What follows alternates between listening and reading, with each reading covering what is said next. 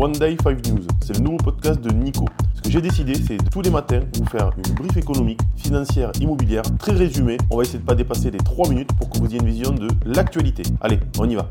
Bienvenue à ces actualités du 21 juin 2023. La SNCF se prépare pour un été historique en termes de fréquentation. La SNCF anticipe un été record, avec des réservations estivales déjà 10% supérieures à celles de l'année dernière. Bien qu'il reste 70% des places à vendre pour juillet et août, la SNCF se montre confiante en raison de l'augmentation de l'offre sur ces lignes. L'entreprise a mis en place diverses stratégies pour augmenter sa capacité, dont l'intercalation de rames low cost, Wigo, sur trois grands axes, ce qui a permis d'augmenter le nombre de sièges disponibles. Cette dynamique positive est également attribuée à l'inflation et à l'augmentation du prix du carburant qui ont rendu les voyages en train plus attractifs. Sodial s'oppose fermement à toute régression concernant les prix du lait. Le plus grand groupe coopératif laitier, ayant connu une perte en 2022, prévoit un retour aux bénéfices en 2023, suite à une augmentation de prix de 20 à 25% sur deux ans. Selon le président du groupe, cette hausse est cruciale pour assurer une rémunération adéquate aux producteurs et attirer de nouveaux talents dans l'élevage laitier. En plus de maintenir cette augmentation, une nouvelle hausse de 10% a été obtenue pour 2023.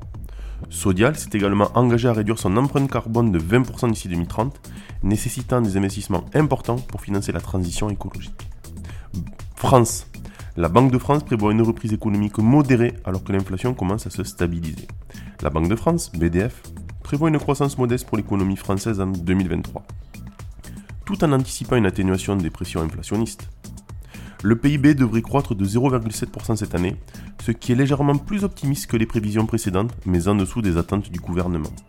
Les prévisions de croissance pour 2024 et 2025 ont été révisées à la baisse, à 1% et 1,5% respectivement, principalement en raison de la faible croissance des principaux partenaires commerciaux. En ce qui concerne l'inflation, la BDF prévoit une inflation de 5,6% pour 2023, mais atteint une diminution à 2,4% et 1,9% pour 2024 et 2025 respectivement. À l'âge de 92 ans, Warren Buffett réalise l'un des investissements les plus fructueux de sa carrière. Berkshire Hathaway, la société de Warren Buffett, a annoncé qu'elle détient maintenant environ 8,5% des 5 principaux conglomérats japonais Marubeni, Sumitomo, Mitsui, Mitsubishi et Itoshu. Ces investissements ont déjà connu une augmentation de valeur de 170% en 3 ans, la société américaine prévoit d'augmenter sa participation jusqu'à 9,9%, ce qui déclencherait des obligations légales plus importantes. Malgré l'appréciation récente de ces sociétés et la dépréciation continue du yen, Buffett voit toujours ces sociétés comme des investissements intéressants, considérant qu'elles représentent non seulement le Japon, mais aussi le monde entier. La bourse de Paris connaît une tendance à la baisse, l'indice SP 500 redescend, tandis que la Chine n'atteint pas les attentes en matière de taux d'intérêt la Banque populaire de Chine a réduit ses taux préférentiels de prêt à 1 an et 5 ans dans une tentative de stimuler l'économie, mais la réduction était moins significative que ce que le marché anticipait. En conséquence, le CAC 40 a clôturé en baisse de 0,27% à 7294,17 points. De l'autre côté de l'Atlantique, le S&P 500 s'est replié à 0,83%. Les investisseurs attendaient une baisse plus prononcée des taux chinois à 5 ans et un plan de relance de Pékin, mais ces espoirs s'amenuisent. Par ailleurs, la prudence domine sur les marchés à l'approche des interventions de 11 banquiers centraux américains prévues cette semaine. Allez, on passe à l'analyse.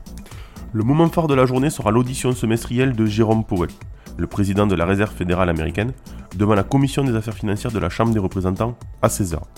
De plus, on surveillera les chiffres sur les prix à la consommation et à la production pour le mois de mai au Royaume-Uni, où une inflation accrue et des augmentations de salaires pourraient inciter la Banque d'Angleterre à réagir.